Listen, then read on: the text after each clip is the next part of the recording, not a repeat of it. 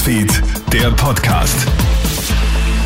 Hallo, einen schönen Nachmittag. Vielen Dank fürs Einschalten. Du hörst hier unseren Krone-Hit Nachrichten-Podcast. Ich bin Clemens Draxler. Die Chat-Affäre fordert jetzt ein weiteres Opfer. ORF2-Chefredakteur Matthias Schromm verkündet heute zu Mittag seinen Rücktritt mit sofortiger Wirkung. Schromm hat ja mit dem damaligen Vizekanzler Heinz-Christian Strache über Personalwünsche und bei der FPÖ unbeliebte Berichterstattung gechattet. Viele Redakteurinnen und Redakteure sollen nach Bekanntwerden fuchsteufelswild gewesen sein. ORF-Generaldirektor Roland Weismann zollt Schromm Respekt für seine Entscheidung und dankt ihm für seine bisherige Arbeit. Wenn wir nicht mehr gegen die Klimakatastrophe tun, dann wird es in Europa jährlich 90.000 Hitzetote geben. Das zeigen jetzt Berechnungen der Europäischen Hitzeagentur. Heuer hat unser Kontinent den heißesten Sommer aller Zeiten seit Beginn der Messgeschichte erlebt. Die Folgen waren 15.000 Hitzetote.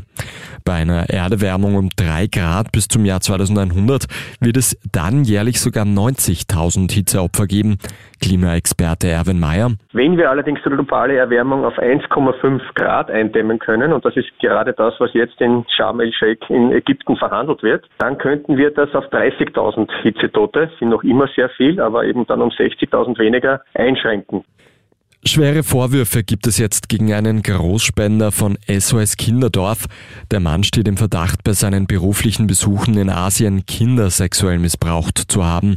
Der Mann, der mittlerweile verstorben ist, soll in den Jahren 2010 bis 2014 mehrmals nach Asien gereist sein, um dort den Aufbau eines Dorfes mitzufinanzieren. Acht Minderjährige sollen betroffen sein. Die Buben sind mittlerweile junge Erwachsene. Die Übergriffe sollen bereits damals aufgefallen sein. Daher wurde ein weiterer Besuch des Mannes verboten. Gute Nachrichten gibt es jetzt für alle Autofahrerinnen und Autofahrer in Wien.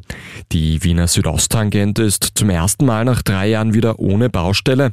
Insbesondere zur Rush Hour war oft viel Geduld gefragt. Insgesamt wurden 32 Brücken und mehrere Auf- und Abfahrten saniert und 150.000 Quadratmeter Fahrbahn mit Lärmschutz ausgestattet. Außerdem ist die Straßenbeleuchtung auf umweltfreundlichere LEDs umgestellt worden. Das war's auch schon mit einem kleinen Update heute Nachmittag. Ein weiteres gibt's dann wieder in der Früh. Einen schönen Abend noch. Krone Hits, Newsfeed, der Podcast.